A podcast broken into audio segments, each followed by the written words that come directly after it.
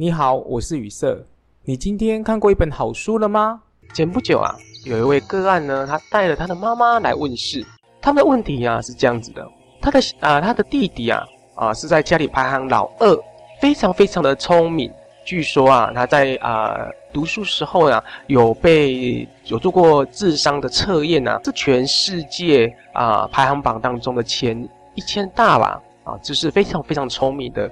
他读大学，然后读国中的时候呢，都是读名校，非常非常的优秀。在前几年的时候呢，突然发生一种状况啊，就是他好像呢开始可以听到一些声音，耳朵里面可以听到自己一些声音。想不到他的妈妈，竟然告诉我一个非常神奇的事情。他说他的儿子啊是一个啊非常敏感跟敏锐的人。他说啊，只要他在客厅念咒语持咒。他的儿子啊，一定会马上啊跑出来跟他讲说：“你刚才是不是在念咒语？你不可以念咒语，你念咒语的声音会影响到我。”像他的儿子的的那个感受度是这么的敏感啊！我说会不会有可能是啊、是因为你念太大声？他说不是，他说只要他默念，他的儿子啊一定会知道。他说这种事情呢不只是如此哦。他说啊，他说有一次他们家的隔壁的邻居往生。因为他的儿子呢，非常的敏感，尤其对这种气场啊、气呀、啊，还有对这种啊灵界的东西，他非常的敏感。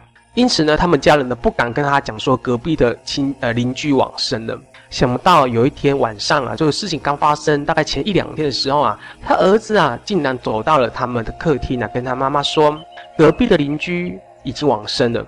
他妈妈非常的惊讶，他说：“你怎么知道？是谁告诉你的？”他的儿子啊跟他说啊：“没有人告诉我。”因为我看到他走到我们的房间，他来跟我说话。另外一件呢，很神奇的事情是什么呢？他说他们有个远房的亲戚，好像是婶婶吧，也在啊前几年的时候往生了。往生的时候呢，他们全家没有人敢告诉他，也是一样的状况。他来跟他妈妈讲说，谁婶婶是不是往生了？他妈妈说你怎么知道？他说我看到他来跟我道别。然后一开始呢还没有这么严重，他开始呢寻求一些宗教上的管道，不管是啊这一代啊，或者是去公堂问事啊，还有透过这个个案自己本身啊，因为工作上的关系，他同时啊也认识了非常多啊佛教密宗的上师或者是大师，他也带他的弟弟啊啊去找过他们，但是呢啊效果啊并没有很好，逐渐的呢他的状况啊越来越严重了啊那个声音啊越严重。导致他没有办法正常的工作。有一次呢，他的妈妈就带他的弟弟啊去到一个公坛。当然呢，到了公坛之后呢，一定会说啊啊，这是冤亲债主啊，好，你要修行啊啊，或者是什么转世灵啊啊等等之类这些说法。他的妈妈呢就持续带他的弟弟啊去那边啊收金啊祭改等等的，能够希望他的状况啊可以好改善。据据他表示啊，他的弟弟啊长得非常非常的帅气。非常的高帅啊，而且呢是长得白白净净的。想不到啊，那间公堂的师姐啊，竟然移情作用啊，喜欢上他的弟弟。那位师姐的年纪呀，啊，据说啊比他妈妈年纪小大概几岁，但是啊也应该是比他弟弟大了大概十几岁、二十岁左右啊。哇，这件事情啊，就让他弟弟感到非常非常的不舒服。这种事情呢，其实啊还蛮多的哦，在啊不管在人跟人之间，我觉得不一定在宫坛，在身心灵的课程当中啊，在修行道场当中啊，其实移情作用啊，其实还蛮常发生的哦。移情跟反移情作用还蛮常发生的。后来呢，这几年他的弟弟啊，就关在自己的房间里面，就不太出去了啊。然后他对他自己的身体，对他自己的声音啊，非常的敏感。他关在自己的房间里面呢，什么地方都不去。啊，然后呢，也不上网，也没有在看书，就是一个人在房间里面。有时候呢，就喃喃自语；有时候呢，就可以听到他自己啊，在跟心中的那个声音在对话。如果他妈妈呢，在外面啊，比如说像是看电视啊，或者是在跟人家讲电话啦，他弟弟啊，就会啊，就会情绪非常的暴躁，就出来骂人。严重的时候呢，甚至会有家暴的行为。就当然啦、啊，如果站在我的立场，一定会问他说：“那你有带你的弟弟呢去看精神科医师吗？”啊，他告诉我说，他非常的，他弟弟呢非常的抗拒，原因是因为他弟弟的非常非常的聪明，你跟他聊什么，他都可以跟你聊。加上啊，他有被诊断出来呢，他啊评估啊出来是全世界一千大聪明的人，所以呢，他根本不太相信精神科医师。那我听完他的分析之后呢，我就跟他的妈妈讲了，他的儿子本人没有来，那我觉得帮助性可能就没有很大。但是呢，诶，人既然已经来了，然后因为我人在台中，然后个案是从台北下来的，我说其实呢，或多或少呢，可以得到一些帮助啊，就是我还是可以一些方法啦，可以帮助他。所以在现场呢，我就做了一个元神的沟通啊，就把他弟弟的元神呢调到现场。后来呢，这个妈妈在旁边看到的时候，就一直哭，一直哭，因为啊，她已经很久没有拥抱她的儿子了。她就问我说：“雨色，我已经好多年没有跟我儿子真正的面对面了，我已经没有啊、真正的拥抱过我的儿子了。那么，我可以拥抱他吗？”但是呢，这个元神啊，他竟然跟他妈妈讲说：“我不要任何人能来碰我。”那我就跟他妈妈讲了，我说：“啊、我知道你很想拥抱你的儿子。”但是我必须要尊重你儿子的心里面的感受，虽然并不是你的儿子本人来到现场，是他的元神意识所投射的，那么我们还是要尊重他。他妈妈就一直哭，一直哭，来告诉我说：“雨色，其实这件事情他有犯一个很大的错误，因为在四个小孩子当中，就他的老二啊最聪明，从小呢非常的独立，也不需要任何人来担心他，因此呢他的心啊就比较。”啊、比较为着他们家的老幺，他们家老幺呢也是男孩子。那当然呢，我说过了，他们四个小孩子都非常的有成就。他对待每一个小孩是公平的，只是因为老二啊，他非常的独立聪明，而且啊，他自主性非常的强。因此啊，小时候啊，他疏忽了对他的关照。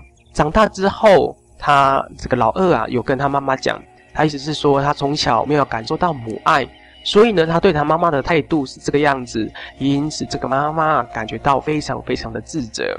我听到之后呢，我就讲了一句啊比较中肯的话，我就是跟这个妈妈讲，我说，虽然在父母亲的心中会认为对每个小孩子是公平的，但是世界上没有什么叫做公平的，也就是也就啊呃，就是伦理啊，就是啊、兄弟姐妹的辈分来看的话。其实一般当中呢，真正被照顾到的、啊、被重视啊，是老大跟老幺。一般排行在中间的，往往都会被父母亲所忽略。就在我跟他妈妈在做对话的时候呢，可以感觉到有一股力量啊，在啊、在现场啊出现了。一开始呢，我以为是错觉，但是呢，我在跟他妈妈的聊天过程当中呢，这股力量啊，隐隐约约的不断的出现，不断的出现，不断的出现。我当时闪过的念头是他往生的父亲，我就请当事者站在这股力量的位置。想不到的是，他开始嚎啕大哭了。这个个案就告诉我说：“宇色，我感觉到我父亲的力量在这里，我感觉到我父亲的力量在我身体出现了。为什么我一开始啊、没有做表明的动作呢？原是因为如果我先说了，那么当事者他一定会自我啊、心中会自我对号入座。”后来呢，这个个案跟我讲说，我觉得我的父亲想跟我弟弟说几句话。他的父亲啊、就安慰他的儿子，就跟他讲，就说啊、身为父亲的我，其实呢，对你呢没有很大很大的期许。我只希望你能够快快乐乐的，我只希望你可以找到自己的人生的快乐。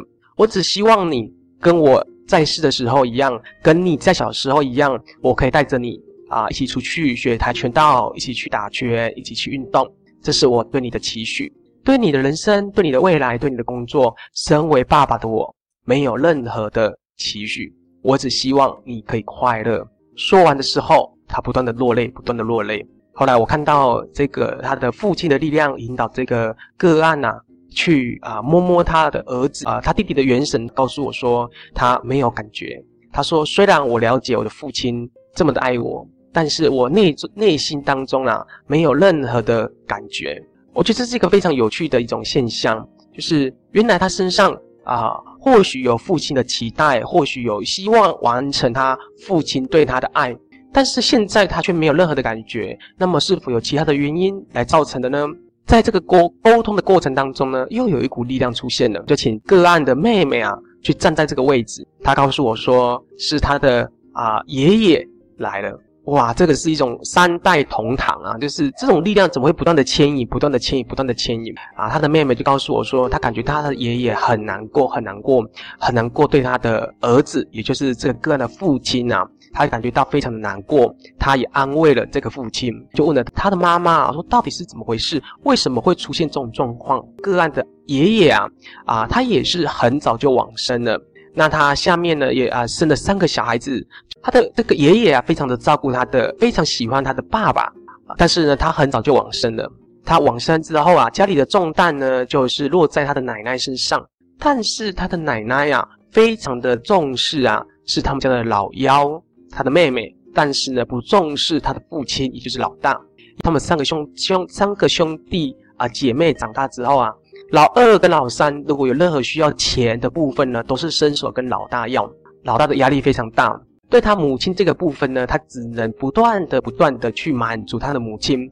因此，当他母亲伸手跟他要钱，他的弟弟妹妹跟他伸手要钱的时候，他就会非常的满足他们两个人。哎，这个因果轮回啊，再一次的来到他们的这一辈了。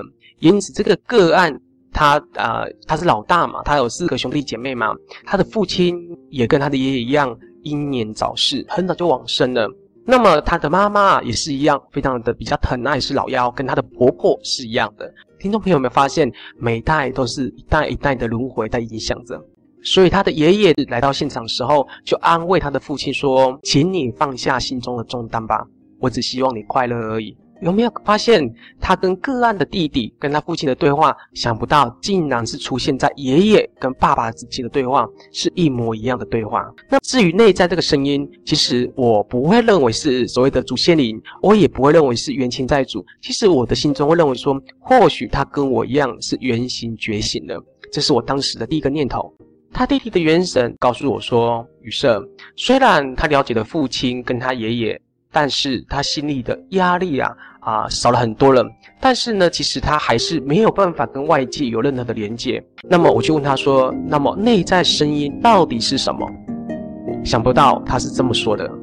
他告诉我说：“宇色，其实没有什么内在的声音。他告诉我，那些的声音都是他内在自己的声音而已，没有任何外灵的介入。我心里已经有底了。”也印证了我的想法，其实啊、就是元神的声音，也就是我们自己内在的声音。那么他所需要做的是什么呢？是等待澄清，再就是合一。如果听众朋友你有看过我的书《我在人间与灵界对话》，我在人间的灵界事件簿，一定了解我的过程。只是他的弟弟呢，太聪明了。聪明到他被自己绑住了。母娘有跟这个个案讲啊，就说你的儿子啊，之所以会这样的现象呢，是因为啊、因为他非常的聪明，许多的事情他都一定要他的逻辑。但是这种力量的出现的时候呢，绝对不是每一个人你的经验值可以去厘清的。但是他的儿子比较不一样啊、所以呢，因此母娘说啊，他是被自己困住了。但是呢。没有关系，因为他今年已经快四十岁了。母娘说，如果按照他的命格来看的话啊、大概要到四十一岁、四十二岁时候呢，状况会慢慢的改善，因为他不至于啊、就是越来越严重，他是需要时间的。因此呢，当他听到我说他的儿子四十二岁时候会慢慢改善的时候，他心里的压力非常非常的减缓了很多。再来一个，因为我不断的告诉他，你儿子的问题跟你。关系并没有很大，你不需要过度于诠释他的问题。我讲这句话的时候，其实他心理压力就放下非常非常大了。后来他离开的时候呢，他就告诉我说：“雨色，我非常感谢你今天的帮忙，因为你告诉我的不是只有啊冤亲债主、祖先灵的问题，你告诉我是还有其他的问题。他心里呢的压力呢非常的啊释放了非常多。今天呢，雨色讲这个个案的故事，想跟大家来分享几个观点。”不论你现在是单身，或者是想结婚，或者是已经结婚了，你都要告诉你自己，你要很清楚知道，你的每个念头，你每个行为，都是不断的影响了你的下一代。你要知道，结婚之后，你的行为、你的念头，真的都在影响你下一代。那么你在结婚之前，要好好的想一想，你到底你现在的心是快乐、是自在吗？还是有很多的苦？如果你心中有很多的苦，请你在结婚之前一定要找到一个能够让自己自在快乐的方法，一定让想办法让自己快乐一点、自在一点。那么你的业业力啊，这种心理的业力啊，才不会影响着下一代。第二个就是千万不要要求小孩子成龙成凤，小孩子快乐跟自在非常的重要的。第三个观念，我想跟大家分享，就是你一定要找到一个自修的方法，让自己自己的心常常保持平静的状况。这是雨色今天想跟大家分享的。每一则故事呢，都是一则真实的故事；每一则个案的人生历程，也都是我们每一个人的借鉴。你跟我都一样，我相信没有例外。于是，在节目当中呢，分享非常多的故事，只是希望每一个人把它当成借鉴，去反思自己，我有没有相同的问题？我有没有可以从这个个案的故事当中找到成长的方法？这是雨色在节目当中想跟大家分享的。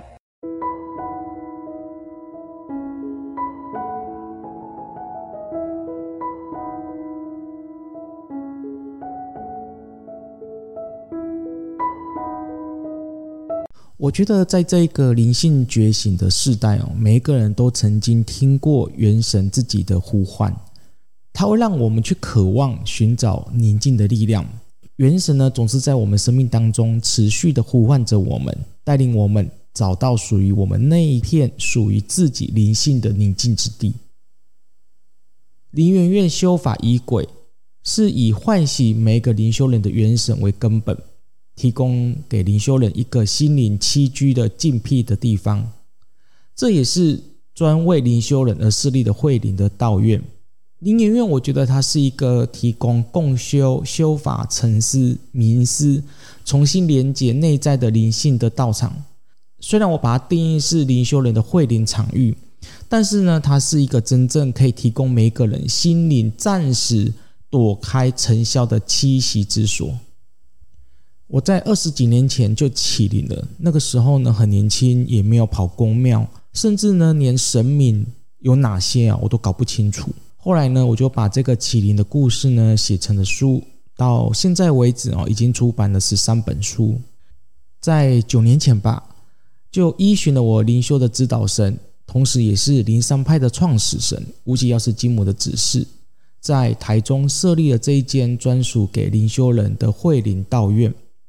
在当时呢，有考虑很多的地方，比如说像是台北啊、新竹啊、桃园啊、高雄，都有去考虑过。后来药师金母说，台湾有很多慧灵的地方，但是台中市区里面却很少给人家一个慧灵的地方，所以呢，我就把灵元院呢设在了台中的市区。这个很意外，而且完全是不在我的计划之内。这是不是所谓的待天命？我不想去定义它。二十几年过去了，再回顾这一趟启灵之路，我觉得生命如果该是你的，它自然就会发生。不该是你的，那么你再努力也不会发生。这就是臣服的力量。当你臣服了，生命就会展现强大而不可思议的力量。灵元院呢，是一间以灵山派为信仰的灵修道院。我曾经请示过母娘说，为什么要设立道院呢？药师金母说，一个空间如果可以让人家把心静下来，它就是道院的存在的意义。如果你用心去经营它，用心的去点缀它，用心去营造灵修人在这个空间领域能够让心静下来的一个元素，这个空间就达到了转化的效果。当你用心去经营一间道场的时候，就等于是把物质的力量转化成灵性的力量，所有的灵修人在这边得到一个转化的空间，那么同时它就展现了灵修的力量了。因为场地空间有限，现在的灵元院没有办法再容纳来自于全国各地的虔诚信众。为了提供给更多信众，让他们能够感受到无极界仙佛菩萨的指示，感受到他们自己主神的呼唤，以及找到内心的宁静，我们不得不在资金有限的情况之下，努力的寻找适合的土地，开始筹建另外一处的灵元院。我们诚挚邀请所有有心护持灵山派的龙凤儿。参加在二零二四年农历初一、初二的林园院建院奠基护法法仪。这场仪式呢，不仅是筹措建院的资金，更是一场神圣的灵山派的仪式。所有的科仪依循的无极药师金母指示之下来进行。无极药师金母指示完所有的仪轨之后呢，他最后讲那么一句话：凡是护持林园院的信众，未来林园院的香火。将永远的庇护这些曾经护持过林元院的护持者。而灵山派的香火就好像无极药师金母的神威一样，在信众的心中永远不熄灭。灵山派灵源院建院奠基护法法仪，让我们重新的连接主神，唤醒元神。希望你能够一同参与这一场特别的仪式，共同为灵山派跟灵源院的建设献上心力。您每一份的捐助都将成为灵源院的筹建基金，成就灵源院跟灵山派的未来。那灵源院继续为无极药师金母，还有所有的龙凤儿来服务，继续为每位灵修人敞开大门。